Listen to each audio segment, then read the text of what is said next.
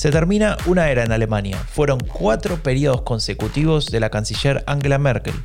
Es un final anunciado, planeado, programado, como muchas cosas en este país. Pero también es un escenario inestable, polarizado, complejo, como otras cosas por acá. ¿Y sabes qué? Esa es una combinación genial, o al menos a Raúl Gil y a mí nos encanta, porque nos permite hablar de una de las cosas que más nos divierte, la política. Y en este podcast vamos a hacer lo que hacemos desde hace casi una década con Raúl. Hablar, analizar, discutir sobre política alemana, pero en español. Yo soy Franco de Ledone y esto es el fin de la era Merkel.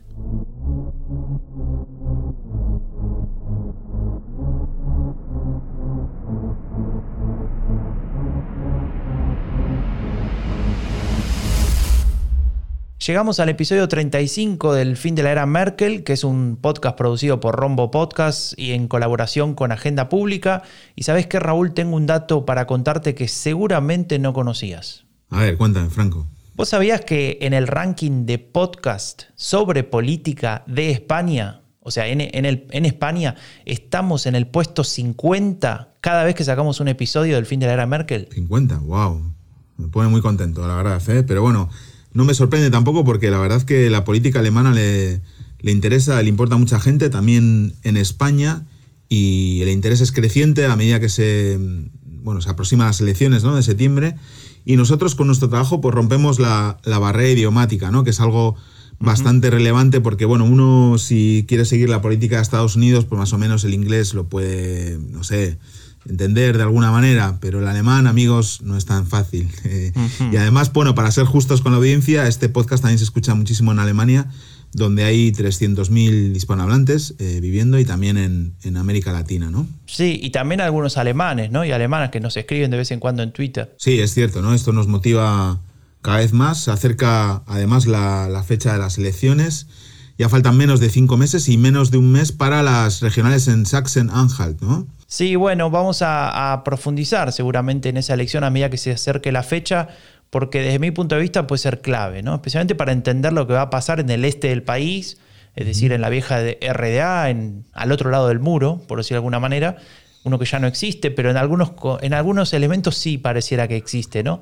Y realmente esta elección puede ser el termómetro para entender la situación de la Unión Demócrata Cristiana, el partido de Merkel, que bueno, venimos hablando ya desde hace varios episodios sobre su cómo está, digamos, la discusión, etcétera, el nuevo candidato, bueno, hay varias cosas, pero también el tema de la ultraderecha, ¿no? Porque es un partido que pareciera que se hace muy fuerte de aquel lado del país. Eh, estamos hablando de intenciones de voto en varias regiones por arriba del 20%, cosa que no se imaginan muchos otros partidos.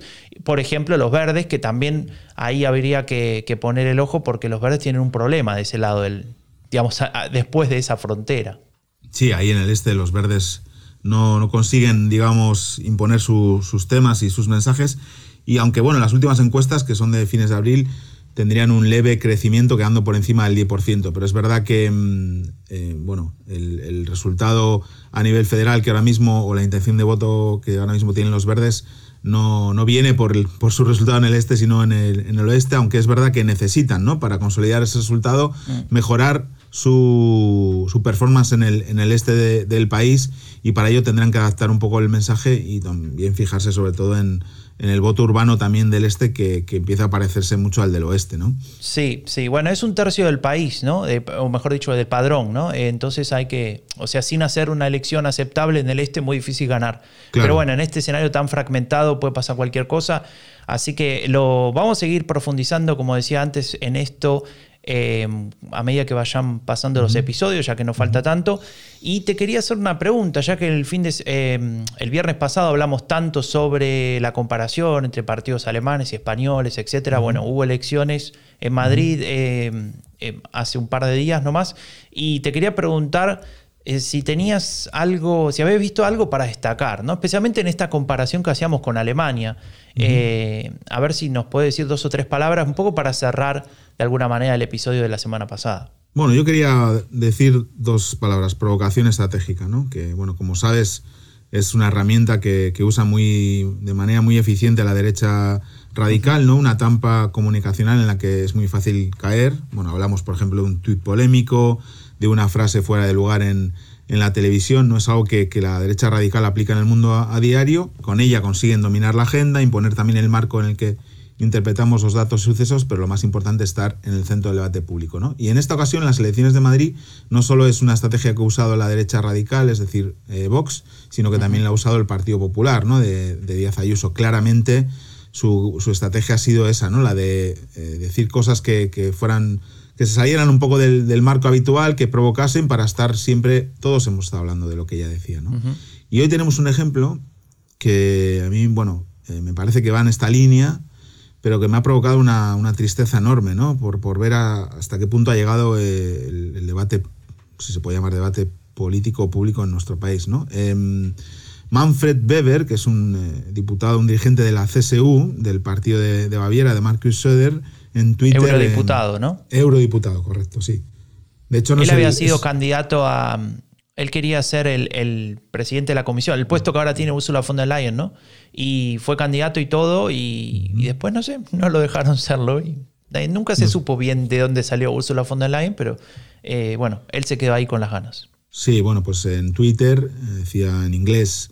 Eh, bueno, felicitando a los amigos de España, eh, Pablo Casado, Díaz Ayuso, tenéis todo el apoyo nuestro, bla, bla.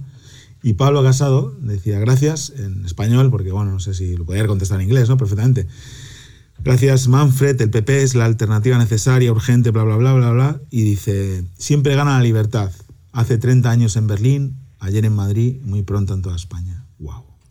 O sea, es heavy, ¿no? Comparar la caída del muro de Berlín con la victoria de Díaz Ayuso en Berlín, en, Madrid, perdón, ya me lío, ¿ves? Consiguen que nos liemos, mm. pero bueno, consiguen lo que... Lo que estamos hablando de ello, ¿no? Eso es, ¿no?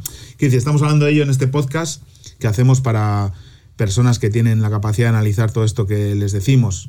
Eh, yo no pienso eh, difundir esto en las redes sociales ni hablar de ello, pero mucha gente lo está haciendo, ¿no? Y, está, y por supuesto están consiguiendo el objetivo con una burrada como esta, que digamos una persona eh, con un mínimo de criterio rechazaría, pero consiguen estar en, el debate. ¿no? Pero bueno, no quiero decir más sobre España.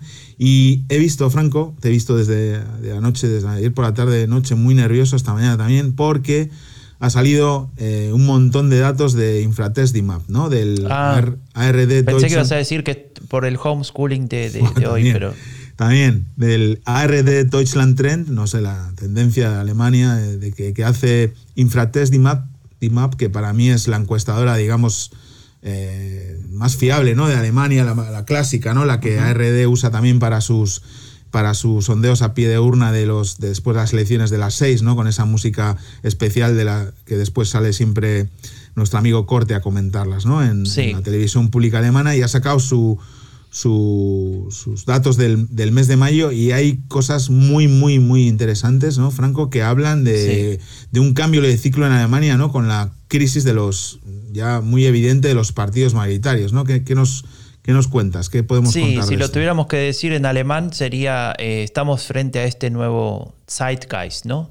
Eh, tiempo eh, con una especie de, cambio de época, ¿no? Que, que, nos toca vivir, porque bueno, lógico, es el fin de la era Merkel, por algo se llama así este podcast y creo que em, no tiene solamente que ver con que los verdes están donde están, de eso ya venimos hablando hace bastante tiempo, vamos a decir algunas cosas más sobre eso, pero creo que el ojo hoy lo tenemos que poner en lo que está pasando con los partidos tradicionales, ¿no? los viejos partidos de centro derecha, centro izquierda de Alemania, por un lado la Unión, que está compuesta por, por el partido de, Merkel, la Unión Demócrata Cristiana, y los eh, bávaros, los socialcristianos, y por el otro lado la socialdemocracia. Dos partidos que se habían repartido históricamente el puesto de canciller a lo largo de los setenta y pico de años de historia de la República Federal y que hoy pareciera que por primera vez perderían ese lugar, tal vez a mano de los verdes, Tal vez no, vamos a verlo, pero eh, sí es cierto que lo que están perdiendo es posicionamiento respecto de una cantidad de temas que hace, yo te diría,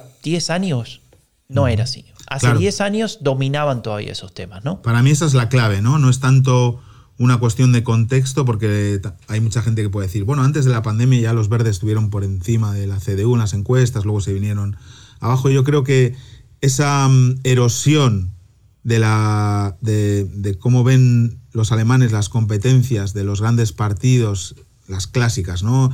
Eh, la CDU, la economía, el, el SPD, va a decir el PSOE, madre mía, no tenemos que hacer más comparativas. El SPD, el SPD, el tema de, los puestos de trabajo, las políticas para las familias, etcétera.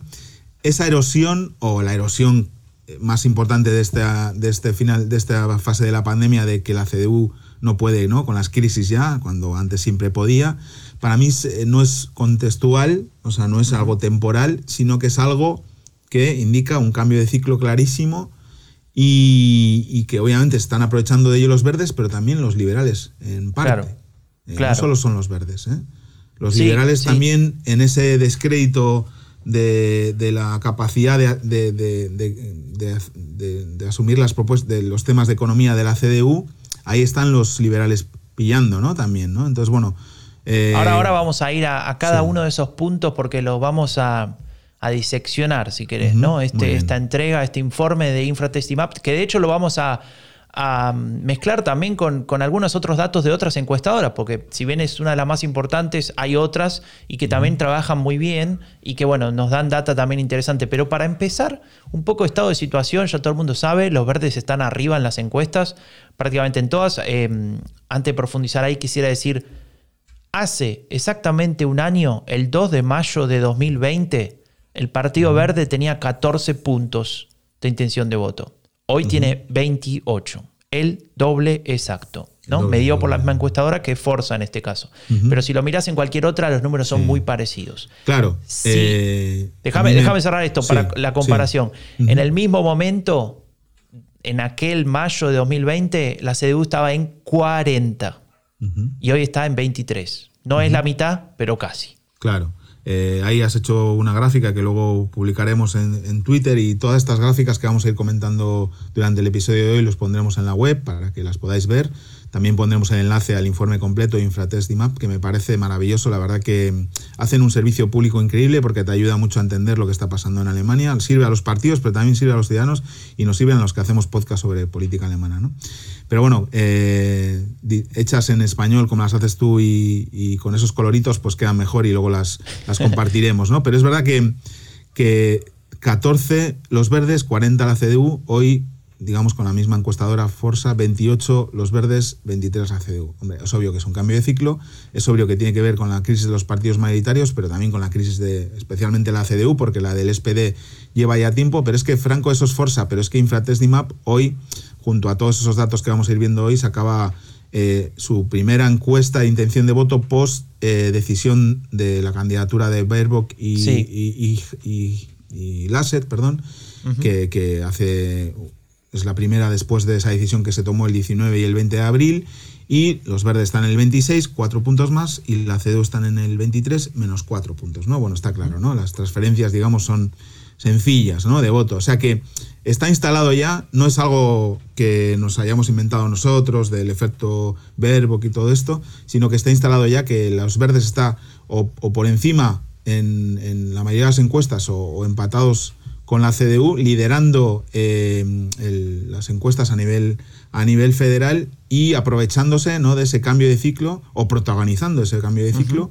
Y aprovechándose desde luego de la crisis de los partidos mayoritarios, ¿no? Pero bueno, tenías también un promedio de encuestas de las últimas. Sí, sí, es interesante mirar la página de Dabum, d a w u e, para que el que lo quiera buscar, lo podemos poner también después en, el, blog. Eh, y ahí, digamos, por primera vez eh, el promedio de encuestas de, la, de, las siete encuestadoras que se tienen en cuenta, las últimas mediciones de esas siete, da, pone a los verdes por encima de la CDU. Eso hasta ahora no había pasado, es decir, que si uno promedia todo le daría 25,9 a los verdes y 24,3 a la, a la CDU-CSU. Esto se, digamos, se reproduce en que por primera vez tendría más bancas en el, en el Bundestag, el Partido Verde, y también eh, nos deja un panorama que no hace falta que ahora otra vez filosofemos sobre qué coalición sería y cuál no, pero está claro que si uno mira las coaliciones posibles, las posibles, ¿eh? no digo las viables, son las posibles que, es más amplio, digamos, el universo. los números, le dan los números para, a los verdes para ser parte de esas coaliciones en prácticamente todas. Solamente se quedaría fuera si eh, la socialdemocracia, la Unión Demócrata Cristiana y los liberales decidieran hacer una coalición un poco inestable, porque si una mayoría un poco limitada. Cosa que no va a ocurrir. Bueno, eso, eso decís vos. Yo me guardo mi, me, a mí, me guardo. Franco, aquí lo más relevante es que ya no va a haber más gr- gran coalición, es imposible, no dan los números. O sea, ni siquiera eh, suman los dos eh, partidos históricamente mayoritarios en Alemania, ¿no? Entonces, bueno, el SPD ya no tiene que decidir sobre eso, no, es, no, no pueden decidir, ¿no? No existe, no va a Claro. haber, no hay mayoría, ¿no? Para una coalición. Pero bueno, eh, Vamos eh, a decir también que de esas coaliciones posibles, las dos más estables, con estables quiero decir con varios votos por encima de la mayoría, cosa de que si a algún diputado se le ocurre votar diferente, no cambie la estructura de, de mayorías y, y- y ponga, digamos, en una situación inestable al gobierno, sería una coalición entre Verdes y eh, Unión Demócrata Cristiana, con los Verdes liderando, lo cual me lo Claro. imagino bastante complicado. Claro, pero bueno, habrá que ver. Y la otra sería la, la que veníamos hablando hace bastante tiempo, que es la coalición semáforo, ¿no? En- Con liberales y socialdemócratas y verdes. Claro, esta para mí, eh, esto no sé si lo hemos comentado alguna vez, pero la gente, bueno, mucha gente o da por hecho, le interesa decir que lo, lo más normal es que haya una coalición eh, negro-verde, ¿no? Como la que hay en Baden-Württemberg, tan exitosa, etcétera, ¿no? Eh, esto está bien, si lo, quiero decir, es más sencillo si los verdes quedan segundos. Pero si los verdes, como dicen todas las encuestas, eh, ganan las elecciones y tienen más porcentaje de voto y más escaños en el Bundestag, la CDU va a aceptar ser socio menor de la, de la coalición con los verdes. Eh, bueno, si lo acepta, bueno, bien, todo bien. Pero si, si se niega, digamos, y, y prefiere pues, pasar a la oposición, ahí no queda más que semáforo, Franco. Porque, Sí, bueno, eh, sí, y además sería algo inédito, porque nunca la CDU fue compañía de coalición. O estuvo, Claro. o tuvo la Cancillería o estuvo en la oposición, pero no nunca si- tuvo no sé el si- segundo lugar. Claro, no sé si la mejor manera de recuperar el impulso y renovarse va a ser siendo socio menor del partido que, que, que pro- que protagoniza el cambio de ciclo en Alemania, ¿no? Que, que además ya sabemos el efecto de la, de la presidencia, de la Cancillería, digamos, el tener liderazgo, lo que a nivel de comunicación implica, ¿no? Lo sabe el SPD, lo saben Sí, los sí. liberales y lo saben todos los partidos eh, menores en la coalición que saben que la atribución de responsabilidad se hace siempre a quien encabeza, ¿no? Al, Claro. En este caso la canciller, ¿no? Entonces, Claro. eh, sería. Yo, yo veo complicado, a- más teniendo en cuenta que la diferencia no va a ser muy grande entre los dos. Si fuera que la CDU saca muchos votos menos que, que los verdes, podría ser, pero teniendo, un- van a estar muy parejos y aceptarse socio menor en una situación de tanta igualdad también es complicada, ¿no? Entonces, bueno, no sé. Yo Sí, creo que a sí, pesar de sí, las. Con todas las cuestiones simbólicas, ¿no? Esto de que no respetan del todo a Baerbock, ¿no? Y etcétera. Claro, bueno, de eso si quieres hablamos otro día porque nos comentaban, ¿no? En el, en el Twitter el otro día que, que si tenía un chico argentino, ¿no? Fede, creo, que si, si iba a tener nafta, o sea, gasolina. eh, La, frase correcta en argentino, te voy a Sí. corregir, perdón, Sí. es si le da la nafta. Le da la nafta, correcto. Madre mía, llevo dos años viviendo con una argentina y todavía no sé decir esto. Eh, bien, Em, si le da la nafta, le dije yo a, a Fede, no, la nafta se la pagan el resto de los partidos, porque son ellos las que la están poniendo en esa posición, ¿no? También de alguna Claro. manera. Yo Pero iba a hacer un comentario me- medio tonto ahí decidí ocultar mi idiotez. Voy a poner, bueno, pero los verdes andan en electroautos, ¿no? Pero bueno, nada, lo dejamos ahí. Esa es buena. O sea, se pueden hacer chistes del cambio climático, ¿no? De la, Claro, de pero, la- pero muy, muy nerd, ¿no? O sea, muy- están bien esos. Bueno, bien. pero escucha, déjame, déjame un poco como para terminar de acomodar eh, cómo Sí. está la situación. Eh, estas siete encuestas que, que- que se publican y que, que se publican regularmente en Alemania marcan un par de cosas más interesantes. Primero, la Unión Demócrata Cristiana está arriba en una sola de esas siete encuestas, que es la de, de Spiegel, que mide CIBE y online, eh, que le da dos puntos por encima. Empata en otra, con la de INSA, que ya vamos a hablar de esa encuestadora también, pero pierde en las horas 5. Y los verdes logran estar en todas las encuestas entre 24 y 28, lo cual me hace pensar que esto del empate técnico ya es una posibilidad concreta, ¿no? Habíamos dicho que la CDU tiene un piso histórico de al menos 25%. Uno de cada cuatro alemanes va a votar a la CDU, pase lo que pase. Sí. Ahora, si los verdes llegan a ese número también, ahí es donde aparece esta paridad eh, que, bueno, que hace que, que- que la situación sea, eh, o el final, mejor dicho, sea absolutamente abierto. Y a eso se le suma dos elementos que, bueno, lo, lo mencionás, pero, pero me parece importante destacar. Primero, que tanto AFT como el FTP, el, el FTP que son los liberales, se, estabilizan en, dos dígitos, ¿no? Algo que, es bastante relevante, quiere decir que se sostiene lo que pasó en 2017, con una diferencia importante a favor del FDP, que es que en algunos temas concretos logra posicionarse muy bien, vamos a ir ahí en un momento, y por el lado de AFT, que esos dos dígitos se mantienen, pero la estructura del voto cambia porque va a tener muchos más votos en el este de los que estuvo en 2017 y muchos menos en el oeste de los que tuvo también en esa elección. Eso cambia un poco la estructura del electorado. Y lo último que te voy a decir es que la socialdemocracia es una cosa de letargo que, y apatía total, no cambia, no, se mueve ni para arriba ni para abajo, está en 14, 15% y la verdad es que decepciona bastante a sus electores, ¿no? Estaba muy contentos hoy en Twitter, Franco, les he visto contentos esta mañana. Sí. Sí, a, los tuiteros socialdemócratas, a los tuiteros socis. Ya, luego, luego veremos. algún good shine para ir a comer. Luego, vemos por qué, pero sí están contentos. En fin. Luego hay otra, otro dato que a mí me, parece muy interesante, que, varias encuestadoras eh, hacen. Una, una de ellas es eh, Infratestimap, en, esta, en, esta, en este estudio de, de mayo de 2021, que es además de su preferencia en concreto por un partido, si se imagina votando a tal partido, ¿no? Y se pregunta por todos, ¿no? Y aquí hay una gráfica que es alucinante porque han comparado el dato de mayo del 2021 con el de octubre de 2011. 11. ¿no? O sea, 10 años han comparado, ¿no? Y aquí en, este, en esta pregunta de si imaginan votando a tal partido, los verdes encabezan, el 50%, es decir, uno de cada dos alemanes imaginan, se imaginarían votando alguna vez a los verdes, 49 la CDU, 49 el SPD, los dos grandes partidos, digamos que mantienen eh, esa idea de, lo mayoritario también, ¿no?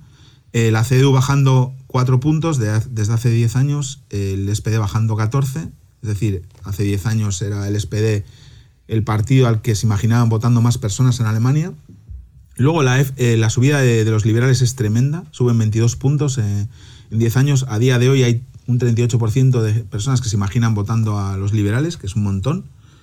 Eh, también sube a Die ¿no? Hay 22% que se imaginan votando a Die un 5 un cinco puntos más. Y en AFD el 16, no hay datos del, 2011, obviamente. No existían no existía. Em, bueno, eh, aquí me, sorprende sobre todo la, lo de Dilinque, ¿no? Y me sorprende otra cosa, que es importante, no me sorprende.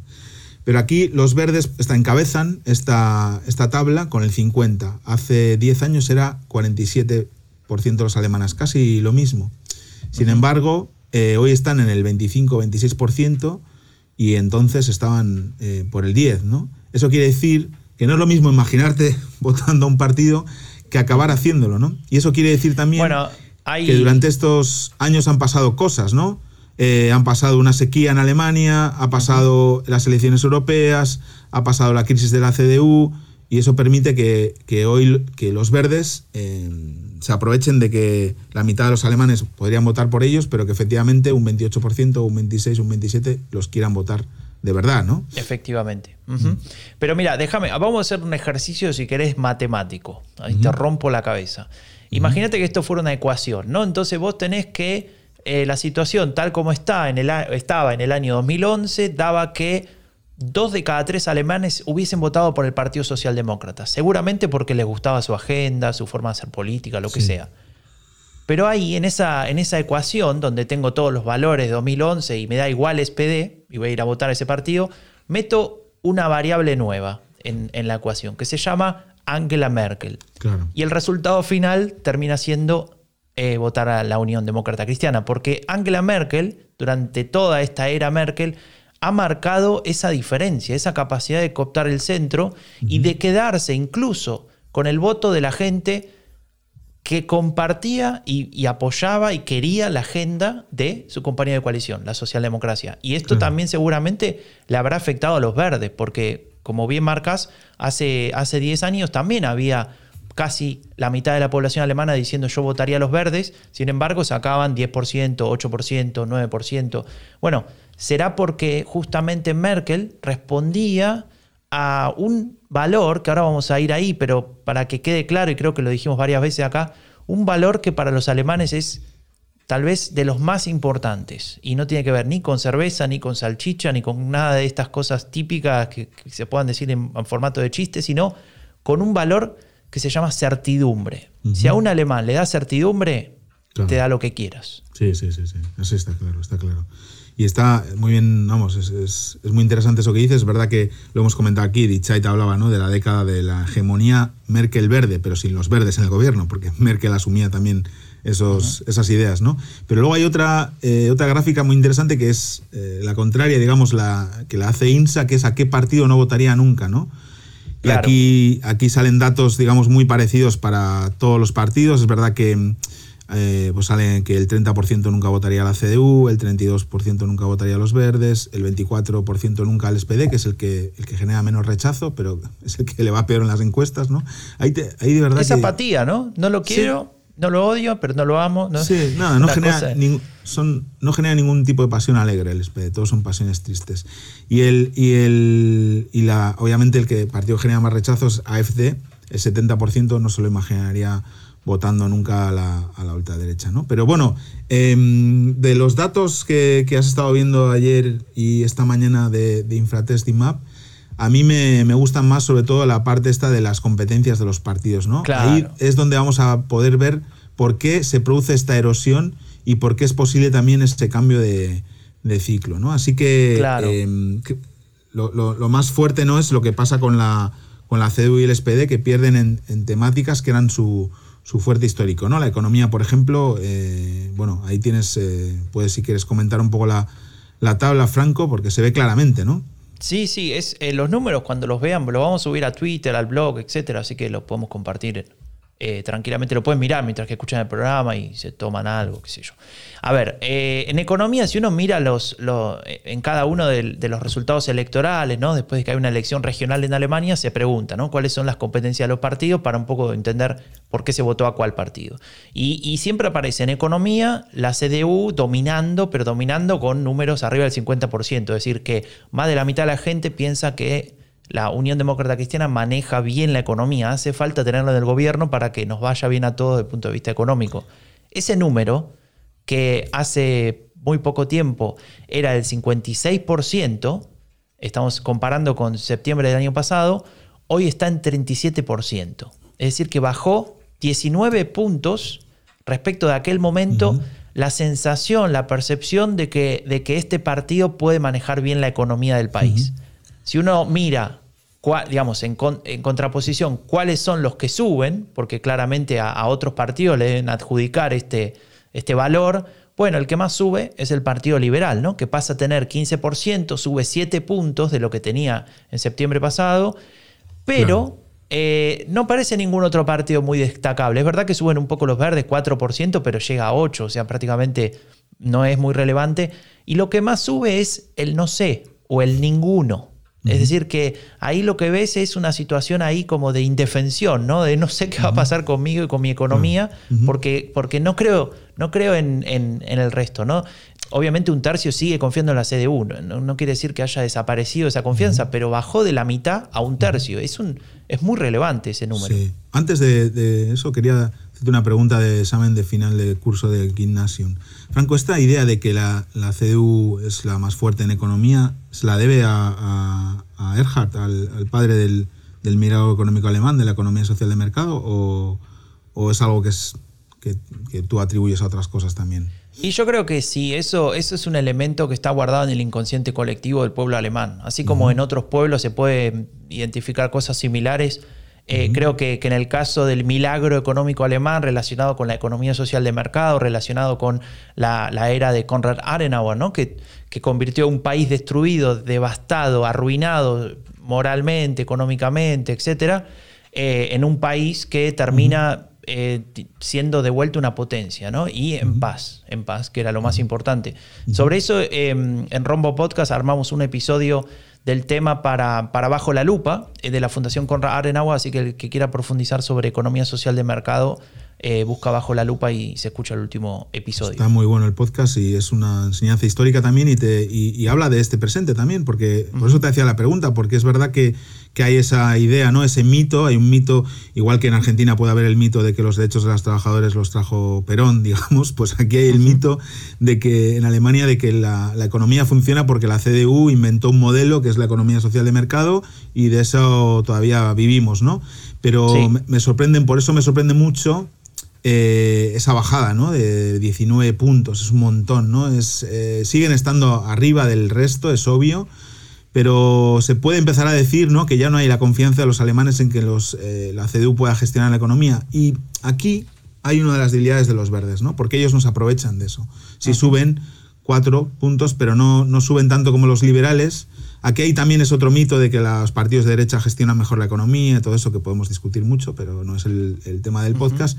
Pero los verdes creo que a pesar de que han hablado de, temas económicos y hablan de esa propuesta estrella de, hacer un gran programa de inversión pública, ¿no? Tipo a lo que está haciendo Joe Biden en, Estados Unidos, también hablan del Estado emprendedor, ¿no? De esto que defiende la economista eh, Machucato, pero les falta todavía, ¿no? Y yo creo que ahí Kressman les puede dar un poco ¿no? de, ese... O sea, quiere decir, cuando les pregunten por la economía, eh, miren, usted, miren ustedes a Baden-Württemberg, ¿no? Claro, Kretschmann, para que no lo sepa o quien no lo sepa, es el gobernador de Baden-Württemberg, gobierna ahí desde el año 2011, eh, gobernó con la socialdemocracia, gobernó con, la, con el partido, con la Unión Demócrata Cristiana y, y, económicamente le va muy bien y tiene una aprobación enorme, ganó la elección hace un dos meses con números arriba del 30%. ¿no? Claro, y es el, es el estado donde está el sector automovilístico. BMW, Porsche, bueno. No sé, yo creo que BMW, es verdad no, perdón, eh, Mercedes-Benz. Mercedes, sí, Mercedes y Porsche. Es verdad que ahí los verdes tienen, digamos, nunca has sido, tú cuando piensas en la economía no piensas en los verdes, ¿no? Cuando los verdes piensas cuando piensas en el clima o puedes pensar en una sociedad abierta, en el tema de las familias, etcétera. Pero ahí tienen, yo creo que deberían hablar más de eso y la CDU les va, obviamente les va a combatir por ahí, ¿no? Pero claro, no están en los mejores momentos para combatir eso, ¿no? Porque obviamente le puede decir, mire ustedes, sí, ustedes saben mucho de economía, pero mire cómo estamos, ¿no? No sé. Bueno, lo que le está discutiendo ahora la CDU, porque no sé quién se lo aconsejó, es que el Partido Verde está revisando su programa electoral y no puso la palabra Alemania, ¿no? Es como que, no sé, están un poco como en otro tema, ah, no sé qué les pasa. La palabra Alemania. Bueno, pues eh, y la pues respuesta de los verdes, ¿sabes cuál fue? Bueno, publiquen su programa electoral, que todavía no lo hicieron, y discutimos. Claro, claro, claro, claro. Es que, es, que no, no, está mal, mal lo de la CDU. Pero bueno. Pero déjame decir algo sobre este punto, este ítem economía y estos resultados que estamos viendo, que pese a la caída, la, la CDU sigue siendo el partido, digamos, que, que, que, dentro del imaginario alemán mejor maneja la economía. Esto habla mucho más a favor de una coalición kiwi que de una coalición semáforo, ¿no? Ahí donde, pese a que estarían los liberales y que le podrían dar eso, ese elemento que le falta, sigue siendo eh, una coalición dentro de esta estructura, digamos, si uno vota en función de lo que va a pasar con la economía, tendría más ganas de que haya una coalición entre Verdes y Unión Demócrata Cristiana que una cosa que nunca existió, que fue, eh, que sería una, una, coalición verde socialdemócrata liberal, ¿no? Bueno, ahí te voy a llevar la contraria, Franco, mira. Bueno, dale. Como siempre es al revés. Yo ahí creo que eso puede ser un incentivo para Lindner y los liberales de situarse como el partido que puede la economía, en un gobierno en el que solo están ellos y no está la CDU, y que las cosas vayan bien y, que se las atribuyan ellos, ¿sabes? Decir, mira, eh, no pasa nada porque estamos nosotros y somos competentes en economía, ¿no? No sé, podría ser un incentivo para Lindner, pero bueno, en fin, pasemos porque nos quedan un montón de, de gráficas, el manejo de la pandemia, ¿no? Es clarísimo, ¿no? Esa gráfica es, tremenda, ¿no? La, la, CDU perdió 30 puntos, ¿no? 30 puntos. Eh, estaba en, 60, eh, los alemanes pensaban que manejaba bien la pandemia y ahora está en el 30, ¿no?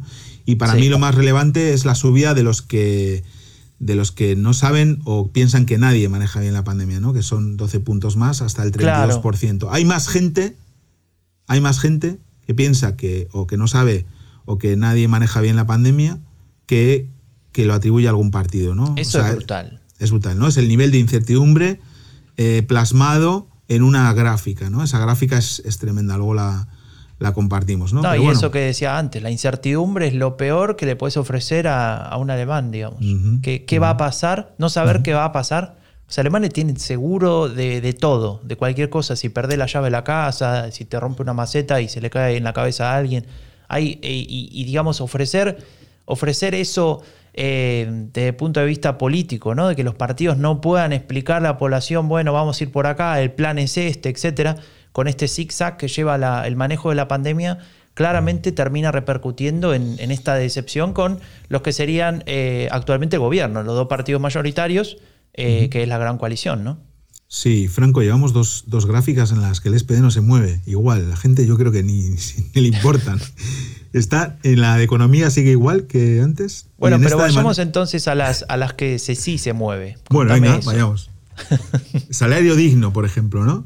Que es un tema importante en Alemania, obviamente. Bueno, el SPD, por cierto, gracias a que lo propusieron que lo propuso este partido, se aprobó un salario mínimo en Alemania que nunca había habido, ¿no? Era de los países que no tenían salario mínimo. Bueno, podemos discutir si es bajo, eh, medio o alto, que sí, que obviamente podría subirse más, pero hay un salario mínimo en Alemania y es verdad que ha mejorado la vida de muchas personas eso, ¿no? De, sobre todo la gente que cobra menos, obvio. Y aquí en salario digno, el SPD pierde, ¿no? Eh, ocho, puntos, ¿no? Sigue estando el, el más arriba de todos, pero, pero no sé, eh, tienen un problema, obviamente, de comunicación, ¿no? Porque si ellos son los padres de la, del salario mínimo alemán y eso ha beneficiado a mucha gente, pues es raro, ¿no? Que pierdan en, competencias, ¿no? Pero es, que en, es que en políticas de familia también pierden nueve puntos, que eran son las dos cosas en las que siempre estaban ellos por arriba, ¿no? De la, de la CDU y de otros, ¿no? Estaban en el, en el 31% y ahora están en el 22%, muy cerca ya de los verdes que suben seis puntos, ¿no? tanto en salario digno como en políticas de familia, los verdes empiezan a subir un poco, ¿no? Y obviamente en, familia están ahí arriba porque mm, es verdad que es, que es uno de sus públicos, ¿no? Las familias alemanas, sobre todo las familias que viven en, ciudades, es el público principal de, lo, de los verdes, familias de, clase media, que es verdad que igual no necesitan, digamos, del impulso, tanto del impulso de, las ayudas del Estado, pero que sí necesitan, eh, pues por ejemplo, políticas de conciliación o de movilidad, etcétera, que son un poco los verdes en los que las defienden. ¿no? Y, bueno, ahí se ve claramente que tanto en economía, que es un tema clásico de la, de la CDU, como en los temas clásicos sociales del SPD, eh, pierden los grandes partidos y puntúa mejor los verdes, ¿no? Y ahí también ves un poquito em, en, esta, en estos dos elementos ¿no? que, que mencionábamos sobre la socialdemocracia, salario digno políticas de familia. Si uno mira lo que pasa en, cada uno de esos dos ítems con los verdes, hay una diferencia importante. En salario digno, que sería una preocupación, si querés, de de clases más bajas, de asalariados, ¿no? de gente que, necesita, eh, digamos, que, está en relación de dependencia, quiero decir, ahí los verdes no tienen tan buenos puntos. De hecho, a Dilinque le va mejor, ¿no? que tiene 12%, los verdes apenas creo que están en 8%. Ahora, eh, si vos pasas al ítem política de familia, donde, como decíamos antes, la socialdemocracia dominaba y tenía ahí la hegemonía de alguna manera de, esa competencia, los verdes pasan a 21%. Es decir, que junto con la CDU y la socialdemocracia son los tres partidos que le ofrecen a las familias algo. ¿Qué quiere decir esto? Bueno, el votante eh, promedio, el votante estándar del Partido Verde que crece es justamente estas familias que no necesariamente necesitan ayudas sociales o un mejor salario, sino que necesitan eh, estas cuestiones de estabilidad, esto de, que si el padre y la madre trabajan, exista una infraestructura para que los chicos puedan ir a la escuela todo el día, eh, donde, donde exista una oferta de políticas públicas a favor de esta situación, pero no necesariamente que están en, situación de vulnerabilidad, ¿no? Y ahí ves por qué se da esta diferencia, me parece, entre, entre verdes y, y socialdemócratas. Claro, ¿no? Son, son familias que les va bien y que también tienen otras preocupaciones menos materiales, ¿no? Y que, que, pues eso, que por ejemplo el tema de la escuela es fundamental para ellos, porque para mí eh, lo que las familias eh, les ha preocupado durante esta época de pandemia, obviamente, es la escuela. Para mí esa es la política de familia. Si yo soy una familia, yo soy una familia, no si yo soy, soy una familia. Tengo, tengo. Y para mí, tengo una familia. Para mí la política de familia más importante ahora mismo es la escuela, mucho más que, que el kinder bonus que nos den 100 euros más en mayo o 150, me da igual eso. Escuela, escuela y escuela. Claro. Entonces, em, y digitalización también para hacer posible eh, la, conciliación del home office con el homeschooling y con todas estas cosas, ¿no? Y claro, ahí en, digitalización, eh, que es el futuro, obviamente, eh, caen los partidos del pasado, ¿no? Que son la CDU y el SPD, y suben los verdes y también los liberales. Lo de los liberales es, es, es normal. Pensé que ibas a decir los partidos del futuro y ya está, cerramos el podcast. Y... No, no, bueno, eh, no, no le voy a, no le voy a dar ese, esa alegría a Lindner, ¿no? Pero porque el, el, el FDP nació en el año 48, en fin. Pero sí que los, el FDP siempre habla de digitalización, siempre está hablando de digitalización. Y Lindner siempre habla de digitalización. En el podcast que, que te dije que me escuché de tres horas de charla con Lindner, dijo digital, digital, digitalisieron, no sé, 100 veces. Impresionante. Entonces, siempre están con ese discurso. Los verdes no tanto, aunque ahora también, ¿no? Pero es verdad que ahí, ahora mismo, eh, en el tema de digitalización, los liberales están en cabeza. O sea, Claro. eh, con la CDU que ha, que ha bajado muchísimo, ¿no? Eh, entonces, bueno, es interesante ver eso, ¿no? Que, que es... El eh, tema es qué es digitalización, ¿no? Porque también ahí, como decíamos antes, los grupos sociales, eh, si sos de, de una clase baja trabajadora, digitalización es eh, posiblemente visto como un peligro por quedarte sin trabajo, ¿no? ¿Y qué voy a hacer si, si, si no se hace más esto en lo que yo trabajo, esta industria o lo que sea?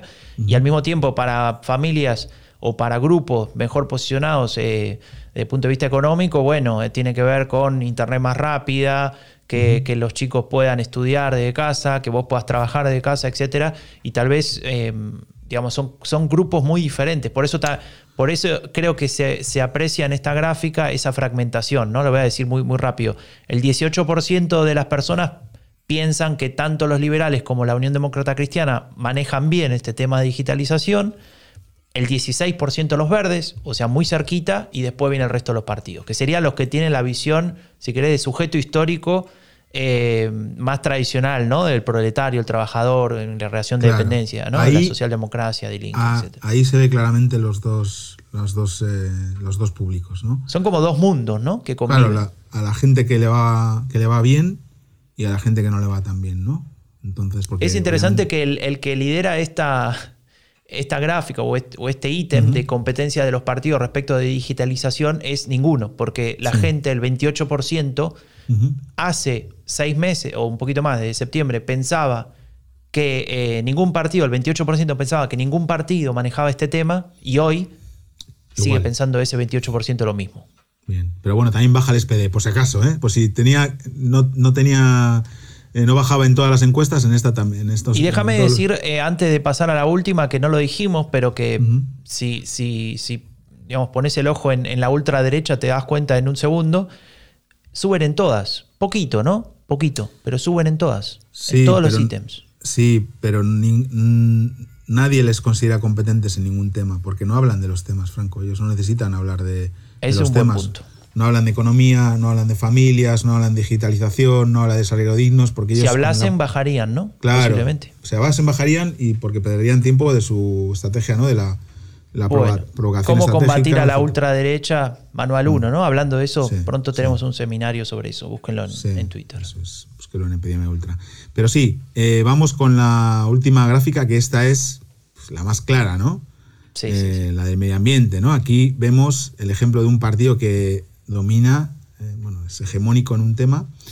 Y bueno, tiene que ver también, eh, es un tema muy importante, ¿no? Porque, porque es un tema en el que se socializa la, eh, de manera temprana la, la- sociedad alemana, los, sobre todo los, lo, lo decía- lo decimos mucho, ¿no? Los niños en Alemania aprenden en la escuela a través de ejemplos que tienen que ver con la protección del medio ambiente. Yo creo que es uno de los países donde está mucho más presente. Aquí, cuando yo vivía en España, siempre se hablaba ¿no? de cómo reciclan en Alemania, de cómo protegen el, el medio ambiente. Aquí eres mal o buen vecino en función de si pones la, la basura en el la basura, ¿no? en el- sí, en el contenedor adecuado. Yo tengo a vecinos que miran cuando, cuando vas a Claro, tirar la claro. basura. Sí, sí, sí. Eh, entonces, eh, eso es una. Eso es un indicador de estar en comunidad o no estar. ¿eh?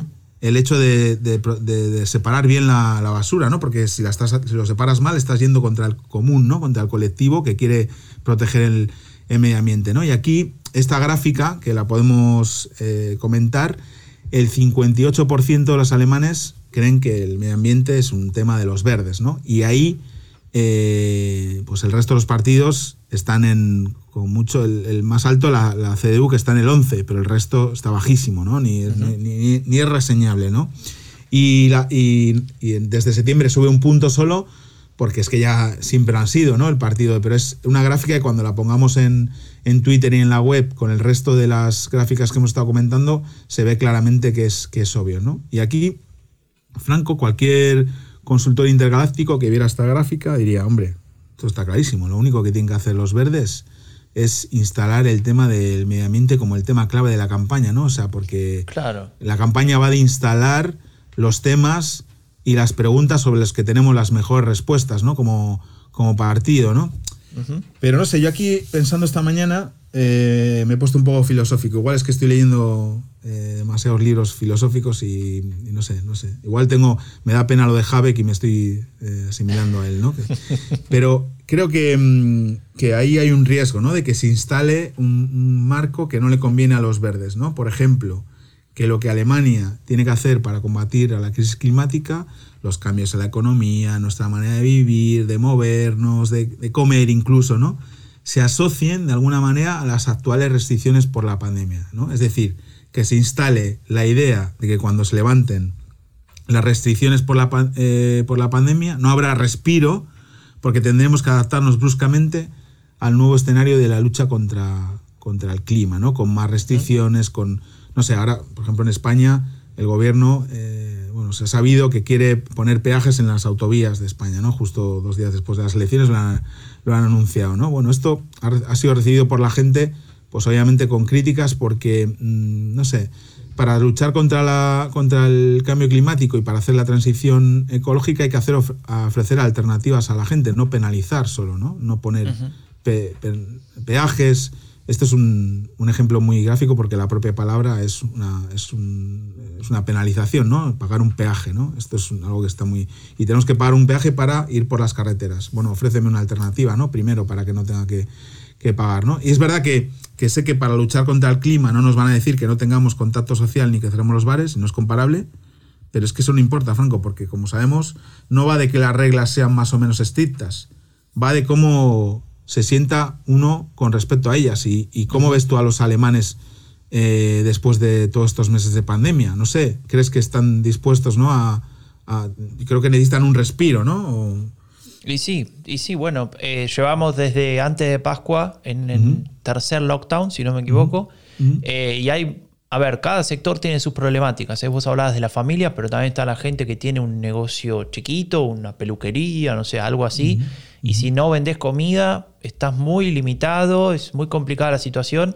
Hay gente que ya no, no soportaba más eso, ¿no? Uh -huh. Y al mismo tiempo la respuesta de parte del gobierno es, bueno, vamos viendo, van cambiando, van haciendo leyes que después se discuten durante semanas, ¿no? Y no sabes bien si, so, si sigue todo igual, si no sigue, etc. Entonces, claro, eso genera esa eh, incomodidad y esa necesidad de resolver eh, uh -huh. las cuestiones, ¿no? Y, y ahí me parece que que si, como decía este virtual eh, consultor intergaláctico, solamente los verdes se dedican a hablar de lo que pasa con el medio ambiente, bueno, se les va a pasar el tren por al lado, ¿no? Y va a terminar pasando un efecto que es un, un buen ejemplo. En el año 90, cuando se reunifica Alemania, eh, los verdes, que ya existían, aunque era un partido mucho más chico que ahora, decían, todos hablan de Alemania, pero nosotros hablamos del clima, ¿no? Entonces se les pasó el tren por al lado, porque si bien era importante el clima, sí. el calentamiento global, en uh -huh. ese momento se hablaba de la capa de ozono, ¿te acuerdas? Uh -huh. Chernobyl sí. no había pasado ni, ni siquiera uh -huh. tres años de la catástrofe, etc. Eh, Alemania está hablando de, de reunificarse, no puedes ignorar y dar la espalda Claro. A, al tema más relevante. Eso fue en el 90, hace mucho, ¿no? Pero claro. bueno, así le fue. Eh, sacaron de los peores resultados claro. de su historia. Aquí, veis, es facilísimo, lo acabamos de hacer. Eh, asociar el, el, el, combate con la lucha contra el cambio climático con restricciones y con cambios en nuestras vidas que no son deseables o que no son voluntarios, ¿no? Es sencillísimo de hacer y eso para mí es un peligro, ¿no?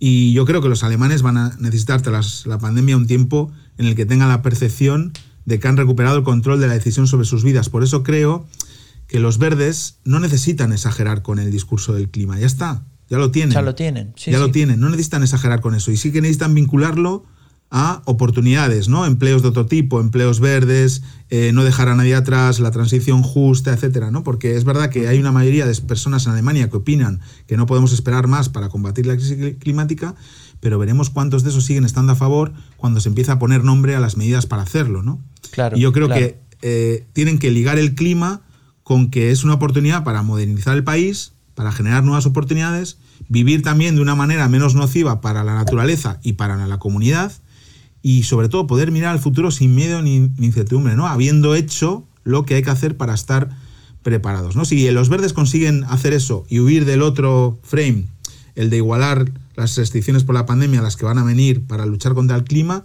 tendrán mucho eso eh, hecho, ¿no? Conseguido. Y, si no, eh, ahí van a tener problemas, ¿no? Pero bueno, eh, hemos hablado mucho de, de los temas, pasamos a las personas, que también son importantes, Franco. Bueno, sí, porque claro, Raúl, eh, atrás de cada partido, o delante, mejor dicho, de cada partido hay personas de carne y hueso que obviamente eh, modifican ¿no? estas percepciones que estábamos eh, mencionando antes los distintos temas. Y bueno, vamos a hablar un poco, no mucho, de eh, los candidatos a canciller y, como, y otras personas importantes tal vez de la política alemana, también para que nos vayamos familiarizando con los nombres, porque de ahora en adelante, cada vez falta menos para las elecciones de septiembre, vamos a hablar mucho de personas muy concretas y bueno, toda nuestra comunidad ya los debe conocer, pero los que se van sumando tienen que eh, incorporar estos nombres. Y el primer nombre que hay que incorporar es el de Annalena Baerbock, la candidata de los Verdes, la primera candidata canciller de la historia de los Verdes. Algunos me van a decir que el partido ese no existía. Sí, claro, existía, pero nunca se imaginaron que podían poner a alguien que pueda aspirar real, con, digamos, con, con posibilidades reales a ser canciller. ¿no? Por eso se dice que es la primera candidata efectivamente nombrada eh, y de hecho nunca ni siquiera lo habían hecho, ¿no? Tenían dos cabezas de lista, un dúo y bueno, y así iban a las elecciones. Esto, Franco, es muy relevante para lo que vamos a ver ahora, que igual la gente no se lo imaginaba, que es una, una, cosa muy práctica, que es que al nombrar una candidata a canciller en las encuestas por preferencia de quién votarían directamente, si pudieran, como, candidato, como canciller eh, de Alemania, está incluida ella también, por primera vez. Está incluida una persona de los verdes. Las otras elecciones preguntaban solo por el candidato del SPD y de la candidata de la CDU, pero no de los verdes. Y esta vez están preguntando. ¿Y eso qué les permite? Pues ver que cuando preguntan a la gente eh, si pudieran votar directamente a una persona, ¿a quién votarían? Ella aparece primera, ¿no? Sí, 28% hoy en día tendrían a Elena Baerbock. Pierde contra el yo no sé, pero bueno, eso, eso es, eh, lógico.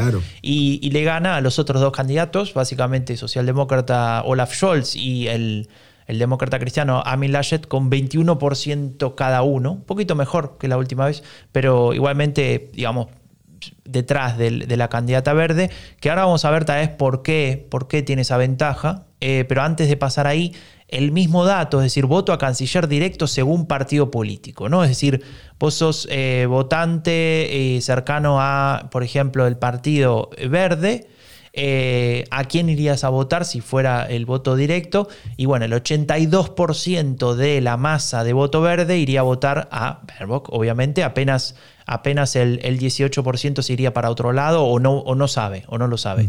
Ahora, ese número cambia mucho si vamos de partido en partido, ¿no? Por ejemplo, no sé, fíjate el voto al partido de la Unión Demócrata Cristiana. Ahí hay un 25% que no sabe a quién votaría. Es raro, ¿no? Y además de eso, apenas el 51% votaría por su candidato. No, eso es brutal. Eso es brutal. Eh, lo de los verdes es obviamente fruto del subidón que tienen y de la identificación que tienen también sus electores con la candidata.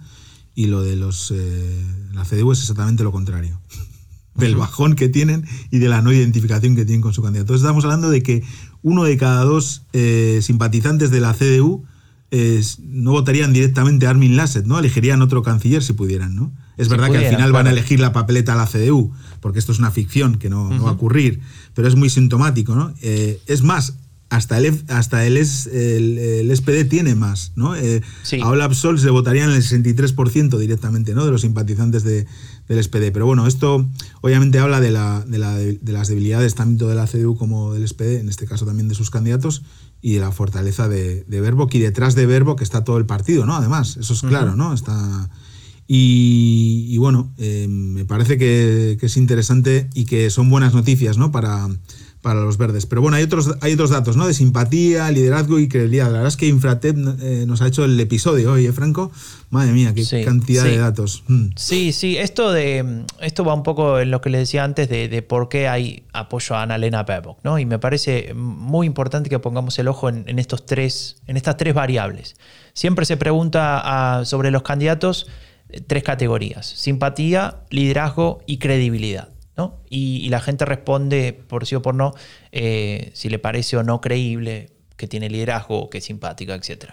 Si uno mira la columna de simpatía, Annalena Baerbock recibe el 44% y digamos, para, para no exagerar, ¿no? aplasta a eh, los candidatos de los otros dos partidos porque apenas si llegan al 18%. Eh, entonces, claro, si vos tenés una persona que en simpatía le cae bien a casi la mitad de los votantes, no hay mucho más que discutir porque ya se han escrito libros enteros sobre la importancia de la imagen en política y qué sé yo, y las emociones. Y bueno, eh, como decías vos, ¿no? Eh, aspiraciones positivas o deseos positivos y no negativos, ¿no?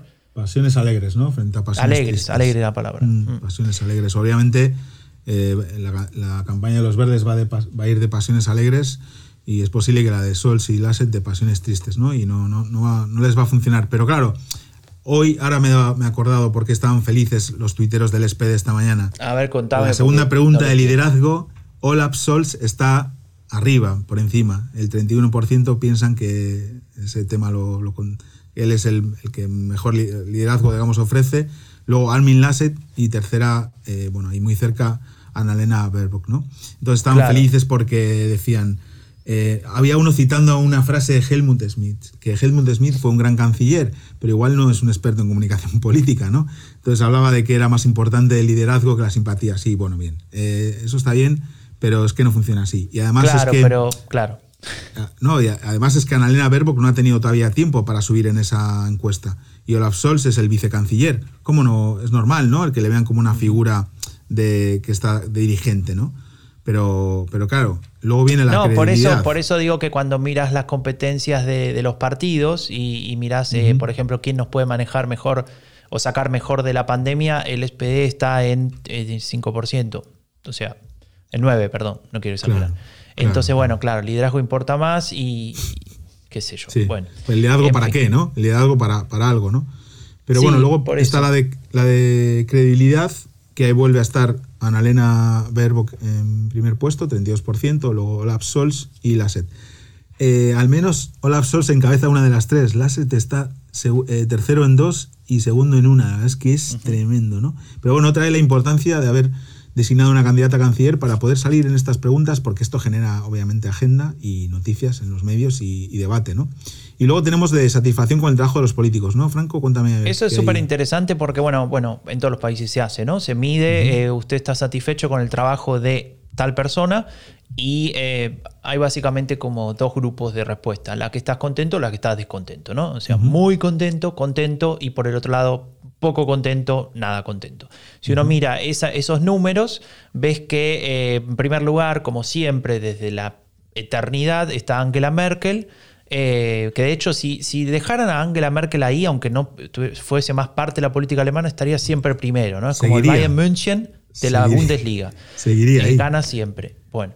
Mm. Eh, pero igualmente, bueno, nada, tampoco son sus mejores números, ¿no? O sea, el 59% está contenta con ella o contentos, el 40% no está contento. Ahora, miremos un poco los otros números porque eso es lo obvio.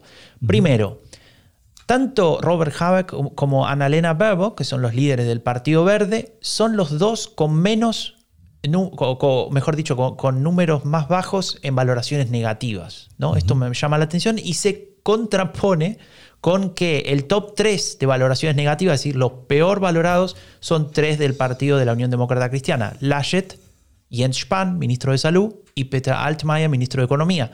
Eh, un, histórico de, los gabinetes de Merkel. Entonces, eh, los, digamos, estamos mirando del lado negativo, ¿eh?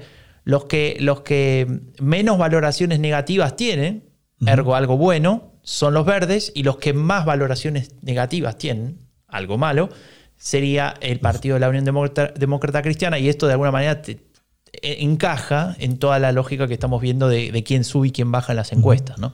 Hay un dato interesante también en esa encuesta que es el conocimiento. Eh, ahí Sí. Merkel obviamente revienta, 100%, 99, pero bueno, lo ponen 99 porque es de risa, pero es obviamente la conoce todo el mundo. Y a Annalena todavía le queda eh, gente de que la conozca. Tiene, está en el 76, que es bastante alto para alguien que tampoco ha estado, digamos, en el gobierno, en primera línea, todo eso, pero eh, Habeck tenía el 67. Eh, seguramente hace tres semanas Annalena estaba por ahí con Habeck y ahora, es, pues después de todo este, de la Claro. decisión de que fuese candidata, pero le queda todavía gente de la, de que la conozca y eso está bien porque le permite también ¿no? Eh, llegar a otras personas que, que no la conocían, incluso que la puedan valorar y llegar a, a votarla, ¿no? Pero sí que es verdad que lo que dices tú de, de las valoraciones negativas, ¿no? Y solo cuatro personas ¿eh? tienen más eh, valoración positiva que negativa. Y una es Merkel, obvio.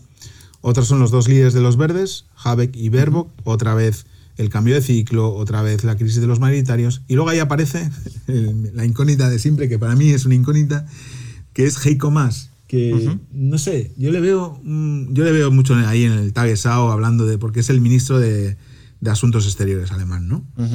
Y, mm, y sale ahí siempre en las cumbres, con el pelo así como para arriba, con pinta de como que no tiene ganas de hacer declaraciones. Medio como hipster, ¿no? A veces Sí, parece. sí, bueno, tiene un Instagram que es como, a ver, chaval, ¿cuántos años tienes? ¿Sabes? Que tienes ya 50 años, ¿eh? Córtate. Y, y, y no sé, no sé qué le ven, pero siempre el ministro de Exteriores tiene buena imagen porque no- no, Claro, le toca... ese es el, esa es la clave. Claro, también Frank eh, Steinmeier, que es ahora el, el Bundespresidente, el presidente federal, pues tenía buena imagen, ¿no? Porque mm, es una cosa que, que no ni, ni, ni no sube, ni sube los impuestos a los ciudadanos, ni le recortas tal cosa, Claro. ni has cometido un error. Bueno, estás por ahí por el mundo viajando, eh, sales siempre con líderes mundiales. Eh, siempre representás a. Alemania, ¿no? O sea, sí, representas a tenés Alemania, ahí sí. un traje. Yo creo que A tiene ver, que ver con eso, porque no... Esto hay que hablarlo más, tal vez en profundidad, algún día que hagamos uno de estos episodios off topic con, con Doctor Fausto. Sí, Pero sí. yo creo que cuando una, un político firma ahí el acta de, y acepta ser ministro de, de Exteriores, en ese acta dice, y usted va a tener 10 puntos más de valoración positiva Sí, por, sí. ser el, por ser el, el ministro de Exteriores. Sí, es, sí. es- es histórico y siempre pasó que ese puesto le otorga a, a la persona que sea un par de puntos más, eh, de, digamos, de cara a la población alemana, lo cual no necesariamente termina siendo eh, algo que lo favorece en una eventual elección posterior, Claro. ¿no? Porque, digamos, eh, no, no- no necesariamente se traslada después esos votos y esa persona se convierte en candidato. Así que las hubo eh, aspiraciones de Heiko Maas en ser eh, el candidato efectivamente de la socialdemocracia, pero bueno, se ve que en la interna no, no le funcionó bien el lobby, pasaba demasiado tiempo fuera, no sé, algo Sí. pasó y terminó siendo Hombre, Olaf no hace, vida, no hace vida de partidos, obvio, ¿no? Y luego déjame decirte algo para terminar esta gráfica, que es una cosa que me gusta, que es en el último puesto aparece eh, George Moiten de la de AFT, ¿no? Que está, eh, solo el 8% de los alemanes están contentos con, con él, así que genial. Y Claro, y su Franco- partido tiene Sí. 12% de intención de voto, con lo cual hay 4% que ni lo quieren, o sea, de su Sí. propio partido que no lo quieren, ¿no? Sí, Pero bueno, eso, eso también nos daría para hablar un día de las luchas internas que tienen AfD, que está partido en dos ahora mismo, la verdad.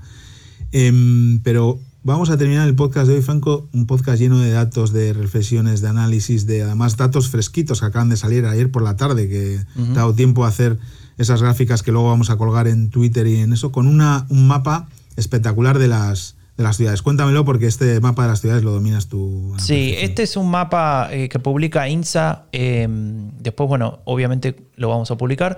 Es un mapa que marca eh, quién ganaría en el voto directo. Muy rápido, muy veloz. En Alemania, a cada ciudadano tiene dos votos. do- dos, puede hacer dos cruces en su boleta. Uno es eh, el segundo voto, que sería, sería el voto a un partido político, y a partir de los porcentajes de ese segundo voto se determina la conformación del Bundestag eh, y cuántos escaños va para cada partido. Y hay un primer voto que, que está a la izquierda de la boleta y que es una cruz a favor de una persona que es el candidato directo o la candidata directa en tu distrito electoral. Eh, obviamente esa persona puede ser independiente o pertenecer a un partido y gana gana su escaño en el Bundestag si obtiene la mayoría simple. Es decir, el que tenga más votos de, esa columna en un distrito electoral se sienta en el Bundestag. Entonces es muy importante porque le da a los partidos la posibilidad de tener esa representación local, si querés, eh, y al mismo tiempo, bueno, le asegura el escaño, ¿no? Más allá después del porcentaje que después se termina con el segundo voto en general, históricamente, y por una cuestión lógica, han ganado estos dos, eh, digamos, este primer voto, dos partidos, la socialdemocracia y la CDU. Obviamente esto está cambiando y este mapa nos muestra cómo esto está cambiando porque tiene más colores que una pintura, ¿no? Antes era negro y rojo, básicamente los dos colores de los dos mayoritarios, ahora tiene azul, tiene verde, etc. Y lo que vemos acá, y me, llama mucho la atención, dos cosas. Uno, en todos los puntos que cuando vean el mapa se van a dar cuenta, eh, en casi todos los puntos que son de color verde, estamos hablando de ciudades de más de 100.000 habitantes. Digamos, los distritos urbanos son territorio verde, prácticamente, ¿no? Obviamente hay excepciones. Y a eso se le suma el verde rico gobernado, perdón, la región rica del sur gobernada por los verdes, Baden-Württemberg, que ya le mencionamos antes, donde está Mercedes-Benz y, el amigo Kretschmann, eh, que claro, bueno, ahí tienen obviamente una ventaja potente. Ahora, el otro dato que me llama la atención también son las manchas azules que están al este del país, que corresponden a el voto a partido de la ultraderecha AFT, que tendría muchos eh, mandatos directos en el este, en el sureste, ¿no? Digamos, lo que era la RDA, región de Sachsen, Thüringen, un poco de Brandenburg también, donde ganarían el voto directo. Y, eso es, es, muy relevante porque le daría eh, seguridad de, de, una suerte de escaños, etcétera, pero también esa idea de que en el este AFT se convierte en un partido muy relevante, que posiblemente para mí terminará siendo eso, un partido regional del este, como lo puede ser tal vez la CSU del sur en Baviera, etc. Porque en el oeste, es decir, en, el, en, la vieja República Federal, no existe AFT, ¿no? No, no llega al, 8-9%. Y no, se ve muy claramente que ya ni siquiera de todo el este, sino del solo del sureste, porque en el norte no, no hay rastros de mandatos directos para, para FD. Bueno, un poco ahí, pero se ve claramente concentrado en, en, Sachsen, ¿no? Sobre todo, ¿no? Es, eh, tremendo. A ver, para, ubicar, recuerden todo el, lío que hubo en Chemnitz, ¿no? En Dresden, con Pegida. O sea, es una región que tiene ese, esa impronta, si se quiere, ¿no? Y ahí hay tranquilamente entre, entre 20 y 30% de personas que de hecho han obtenido resultados que casi rozaron el, o que rozaron el 30% eh, en esas regiones donde, donde AFT es una opción, ¿no? Y bueno, justamente donde el, país, el partido más, es más radical, ¿no? El, menos, el sector menos moderado del partido reside en esas regiones. No, es la eh, frontera también de Alemania, con el este ahí, eh, no sé, es un lugar fronterizo. estaría bien dedicarle un, episodio de eso, Franco, porque hay mucho que analizar ahí. Pero déjame que hablemos de, Berlín, porque Berlín siempre todavía se veía claramente políticamente el muro, ¿no? Como al Berlín del Este, Dilin, que todavía mantenía los mandatos directos, tanto para el Bundestag como para las elecciones del Parlamento de Berlín. Y ahora el cambio grandísimo es que los verdes se hacen con todo el, centro de la ciudad, digamos, lo que queda en la parte oeste, pero pegada al este pero también con, distritos que antes eran de la CDU, ¿no? Como, como el mío, ¿no? Como Charlotte, eh, Charlottenburg, y solo le quedaría al SPD Spandau, ¿no? Que es el que está al oeste del todo, que es un lugar más de personas de más trabajadores, ¿no? Que no y la, foto de, Berlín es tremenda, como los verdes 1, 2, 3, 4, 5, 6, 7, 8, 9 estarían con, con un montón de distritos, ¿no? en Berlín, ¿no? y todas las ciudades, Hamburgo, Stuttgart, incluso Nürnberg, Múnich, Leipzig también, aunque esté dentro de, Sachsen, ¿no? Eh, Dresden también, los dos distritos de la ciudad serían, son los dos mandatos lo llevarían los verdes, Frankfurt, o sea, es tremendo. La, la, el tema de las ciudades y los verdes es algo también a analizar, que es obviamente donde está su público, ¿no? Eh, familias de clase media con hijos que viven en una ciudad en general multicultural, donde vive, donde un, un 20%, 25% son personas de otros países que les gusta esa, esa, ese tipo de comunidad multicultural cultural que están orgullosos de ella y que ven a los verdes como el partido que puede defender mejor esa, esa comunidad. ¿no? Raúl, creo que hicimos un repaso más que suficiente porque hablamos de todo, de temas, de partidos, de candidatos y, y es hora de poner un punto, ¿no? Muy bien, Franco. Así que bueno, es hora, nos vamos a despedir. Nos vemos en una semana con otro episodio de, del fin de la era Merkel. Gracias por estar ahí, por los mensajes. Bueno, cada vez nos escriben más en las redes. Mil gracias. Intentamos responder a todo. No se olviden de suscribirse en Spotify, en Apple Podcasts. Estamos en todas las plataformas. Y eh, recordando que El fin de la era Merkel es un podcast producido por Rombo Podcast con la colaboración de Agenda Pública. Si querés saber más sobre política alemana en español, visita eleccionesenalemania.com o seguinos en Twitter.